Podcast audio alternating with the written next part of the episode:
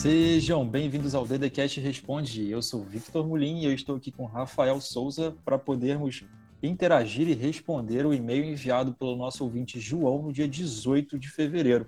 Rafa, você pode nos apresentar qual é a dúvida do João? Posso, posso sim, Vitor, claro. Ele passou um e-mail, inclusive, muito obrigado pelo e-mail. Eu fiquei até um pouco emocionado, compartilhei com o pessoal, o pessoal gostou muito.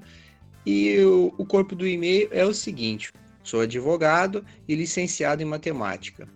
Tenho forte interesse na área de tecnologia, principalmente tecnologia e direito.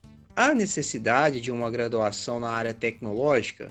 Ou uma pós ou complementação já é o suficiente para essa carreira? Isso Emocionante. Aí. Muito obrigado, João, por, por enviar esse e-mail.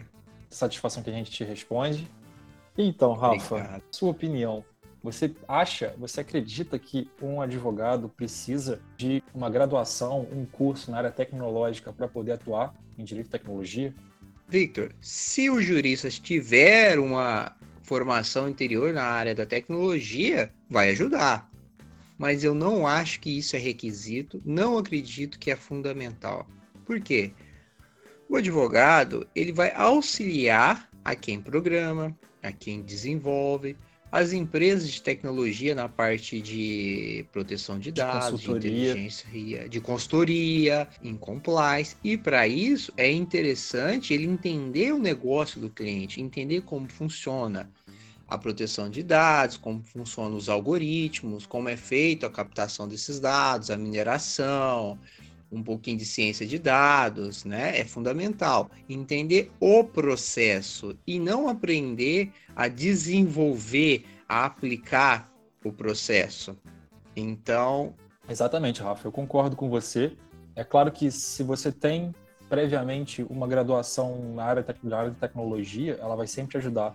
Mas o que vai determinar realmente o seu, o seu entendimento é a construção do conhecimento que você faz acerca do foco que você vai ter sobre o que você quer estudar. Claro. Se eu pudesse dar um conselho para o Vitor de dois anos atrás, eu o aconselharia a, a, ter um foco exatamente naquela área onde ele pretende atuar e a partir disso ir estudando até mesmo por conta própria ou, você, ou, ou por cursos que você tem online, não graduações em si, mas hoje a gente tem muito, muito, muito conteúdo online, pago ou gratuito, que pode te ajudar. Exemplo, Sim. se você quer aprender a programar, o que mais tem no YouTube são vídeos de pessoas ensinando a programar de graça. Várias linguagens, né, Victor? Várias linguagens, exato. Então, a questão aqui nossa é foco. Você tem que decidir, primeiro, a área de atuação que você quer, talvez o mesmo tipo de tecnologia que você quer atuar, e a partir disso ir aprofundando o seu conhecimento. E aí, Vitor, eu posso dar um exemplo. O advogado que queira aprender a programar e trabalhar com outras pessoas que desenvolvem, tem curso no YouTube, o curso em vídeo, onde é ensinado programação em Python. A partir dali, o jurista pode adquirir algum conhecimento e, se achar necessário, fazer outros cursos e outros cursos. Mas uma graduação que leva aí no mínimo quatro anos no Brasil, eu acho que não. Exatamente. Eu, eu acredito que não. É, eu não eu acho que eu, a opinião de nós aqui do DDCast é que você, como advogado, você não precisa necessariamente efetuar e exercer as ações que uma pessoa da tecnologia exerceria. Ou seja, você tem que saber como que a área da tecnologia que você escolheu funciona para a partir disso começar a ter, a criar senso crítico e a criar posicionamentos jurídicos críticos a respeito disso.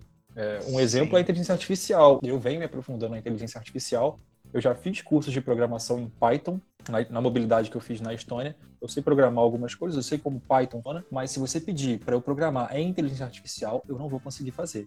Mas, Rafael, eu acho que uma coisa que tem que deixar muito clara que além da, da escolha a ser realizada sobre a área de atuação dentro do direito e da tecnologia, o foco é muito necessário, certo? É fundamental. Nós somos, estamos concluindo o mestrado em Direito e Informática se tivéssemos ficado apenas com o conteúdo do mestrado, com certeza eu não me sentiria hábil a advogar, a atuar nessa área aí de, de direito em tecnologia. Até porque não vimos criptomoedas no nosso curso e blockchain de forma muito rápida.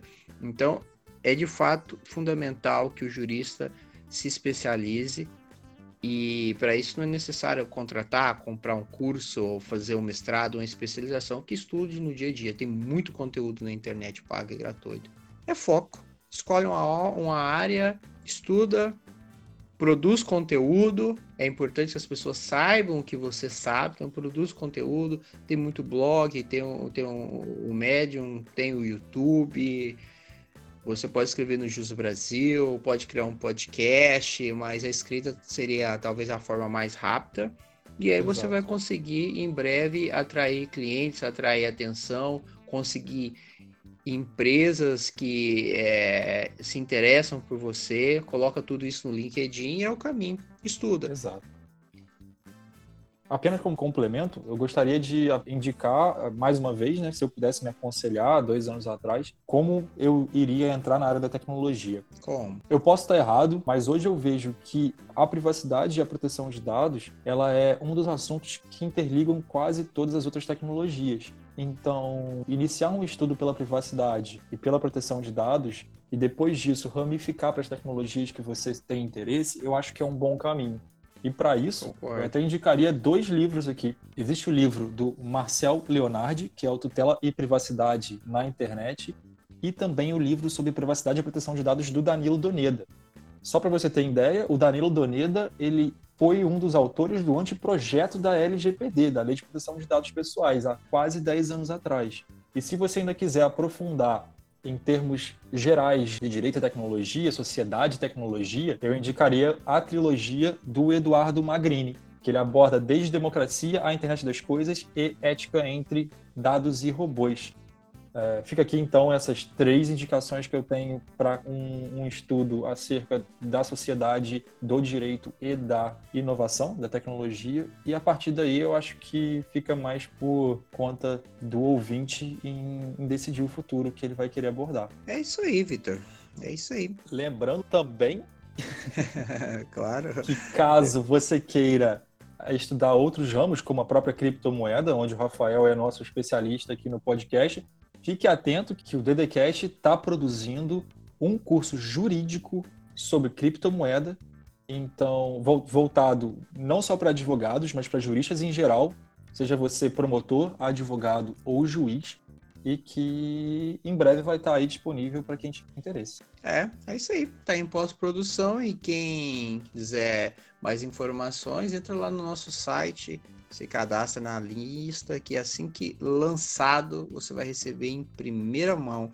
E finalzinho tem o nosso Call for Papers. Também o prazo é até para dia 15 para aquele jurista que se interessa em trazer um tema sobre direito e tecnologia e compor aí nosso livro digital as inscrições estão abertas. No mais, pessoal, siga aí a gente no Instagram, continua ouvindo e se gostar e puder, compartilha. Compartilha. Um abraço a todos, espero ter respondido a dúvida e até mais. Grande abraço, João. Obrigado, tá? Até mais.